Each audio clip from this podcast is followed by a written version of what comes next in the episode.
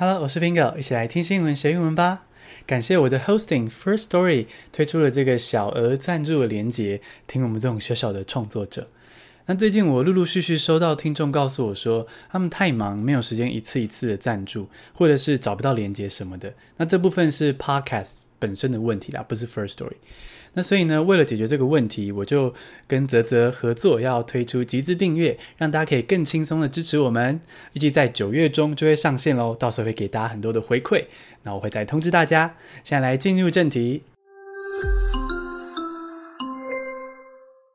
第一个单字是 go to court，G O 空格 T O 空格 C O U R T，go to court 上法院是动词。TikTok plans to go to court to challenge a Trump administration executive order。川普说要禁止抖音 TikTok 在美国的市场运作，那抖音现在要反击哦，他们说要上法院去告说川普这个命令不合法。那上法院呢是很直观的翻译，go to court 哦，这么简单的直接直翻就到地的英文，我们要一起好好的把握起来，go to court。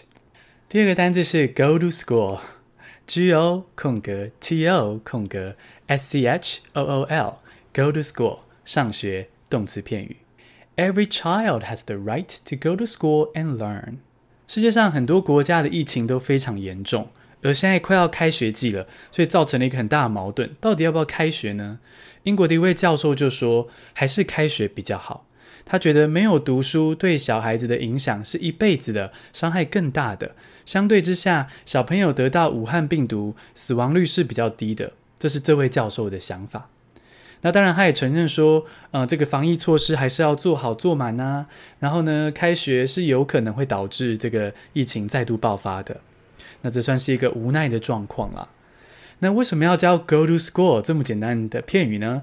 是因为要跟大家分享一下 go to school 跟 go to the school 的差别，有没有这个 the 的差别？go to school 就是去上学这个活动，去上课读书。那 go to the school 就变成是说去学校这个地方，可能是去读书，可能是去接小孩，可能是去社团哦，所以是一个这样子的差别。第三个单字是 raid。R A I D raid 突袭是动词。The party was raided by police as it violated coronavirus restrictions. 秘鲁的疫情很严重，所以也寄出了防疫措施。不过，却有人呢硬要在生日的时候还是举办派对，而且哦，参加派对的人之中还有人是早就测出有这个武汉病毒阳性反应。那警察就突袭这个派对，要抓这些人，结果呢也酿成了一些死伤，因为这些派对里的人就想要赶快逃走，就造成了一些挤压，然后就受伤，甚至有死亡。那这个警察突袭这个派对，这个突袭这个动作就是 raid。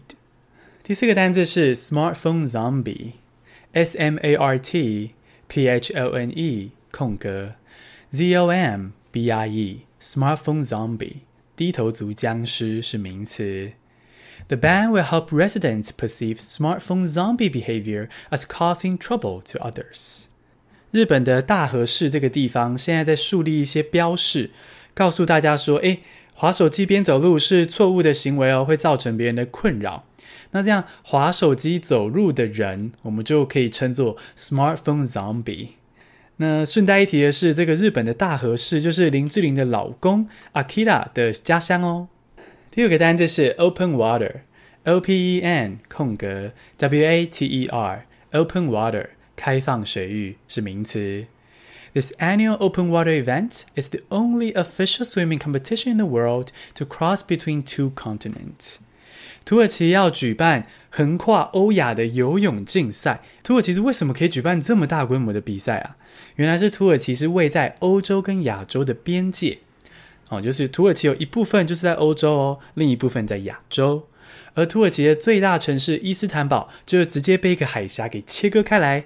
然后呢，左边这边就是欧洲，右边这边就是亚洲。他们在这个开放的水域比赛，这种开放水域就是像湖啊、海啊，不是在室内哦。然后有点像是好像广阔无边际这种水域呢，就叫做 open water。简单复习一下今天的单词：go to court 上法院，go to school 上学，raid 突袭，smartphone zombie 低头族僵尸，open water 开放水域。恭喜你，今天学了五个新单字，还听了五则国际大事。你喜欢这样听新闻学英文吗？希望你可以为我填写啧啧订阅的问卷，在这集的详细资讯中就有连结喽，或是到我们的 Facebook 置顶贴文也有问卷连结哦。谢谢收听，下次通勤见。